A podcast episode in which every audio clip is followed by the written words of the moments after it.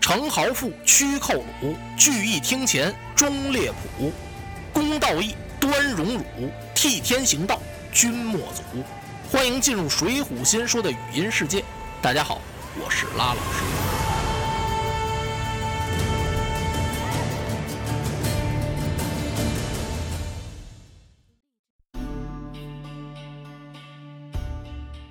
话说宋朝七帝哲宗宴驾，九大王赵佶登基为八帝徽宗。宋徽宗沉溺酒色，寻欢作乐，中间不分。自宋徽宗登基以来，是天下大乱，刀兵四起，再加上连年荒旱，数不清的黎民百姓背井离乡，讨要无门。他们卖儿卖女，是家破人亡。当时社会上各种矛盾是一起爆发，主要矛盾。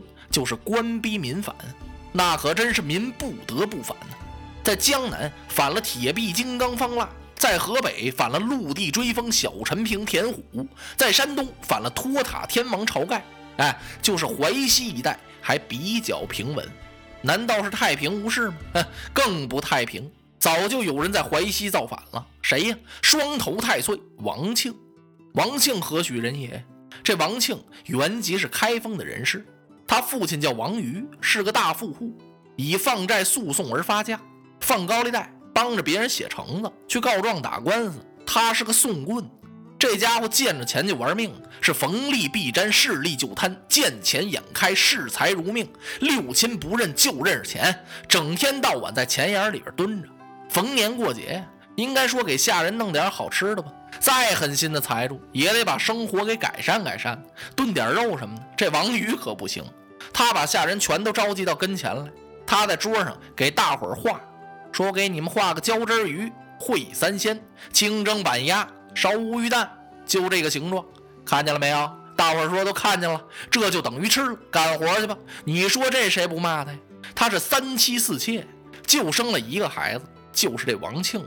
当时的王瑜已经是天命之年了，五十而知天命，得了这么一个儿子，掌上明珠。掌上明珠怎么能比得了？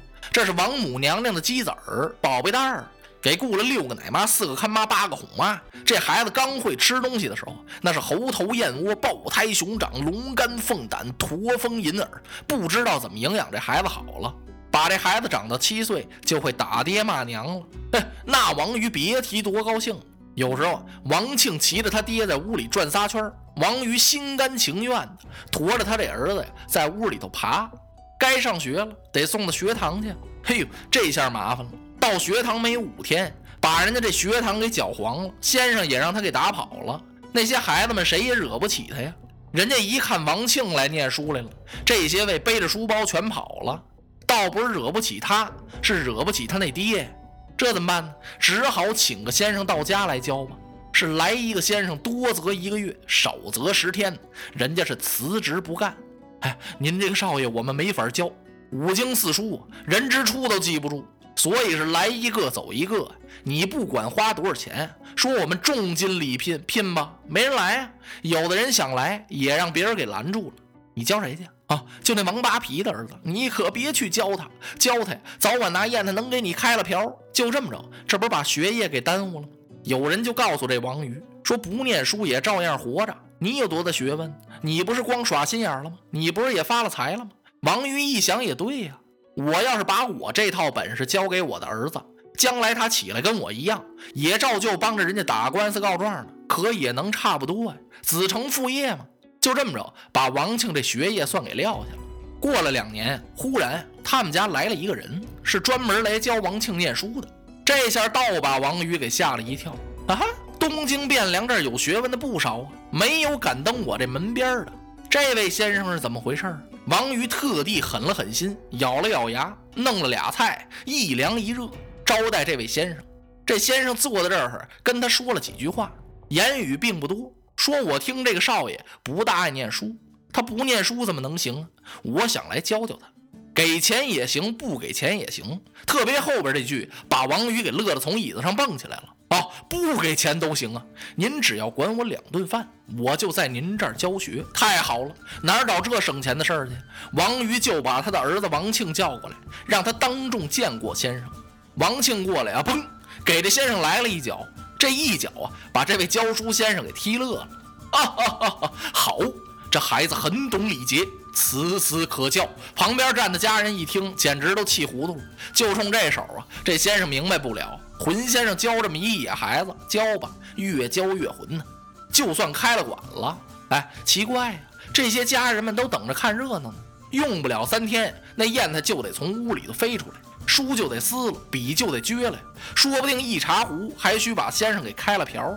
这回奇怪，过了七八天，书房里面一点动静都没有。王庆每天那得八个人往这儿劝，六个人往这儿抬，不定得说几车好话呢，能把他送到这书房门口来。这回也不用人劝人抬了，他溜溜达达就来了。这些家人就在一块嘀咕：这可真是出了天大的新鲜事儿！这不是太阳从西边出来了吗？咱们这位小少爷这怎么了？脱了胎了，换了骨了，是真魂出了窍了？咱们去看看去，不行吗？有一天呢，那些家人们等王庆进了书房。他们悄悄地过来了，在外边蹑足千踪，凑到窗台跟前，扒着窗户往里一看，全都趴在窗台上了。怎么回事？乐的，然后是摸头就跑啊！出了什么新鲜事儿了？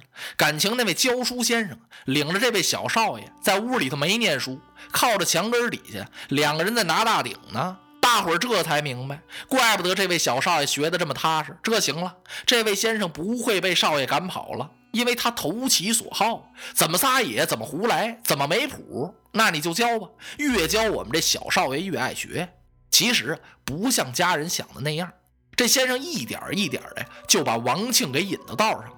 他是日教文，夜教武，在这整整待了六年。六年的功夫，奇怪的是，连这位老东家在家院，连王庆本人都算上，谁也不知道这位先生姓什么叫什么。他对谁都没话。感情教了王庆一身好本领，确实跟王家是分文不取，毫厘没要。等到他要走这天，他才把王庆叫到跟前，说：“你我师徒一场，今天晚上啊，为师就要离开你们家了。”王庆听到这儿哭了。王庆从来不会落泪，他听说他这个老师要走，他就觉得他这个老师比他父母要亲近的多。一下子跪在老师的跟前，扶着老师双腿：“您不能走啊！孩儿，我还得跟您学。行了，你已经学的差不多了，我也不能再教你了。临走啊，我要告诉你我是哪儿的人。至于姓什么叫什么，以后再说。我家住陕西延安府，人送一号寒江钓叟。因为我杀了延安府尹，才来到你们家躲灾避祸。我来到汴京就访了，说你这个父亲非常的坏。”他是损人利己，坑害别人，发了这么笔财。我本想来是取你爹娘的手机，没想到咱们爷儿俩还真有点缘。见面你踢了我一脚，就冲这一脚啊，我这才把你收下，不然我就连你一块杀了。现在我要走了，你别难过，你我师徒还有相逢之。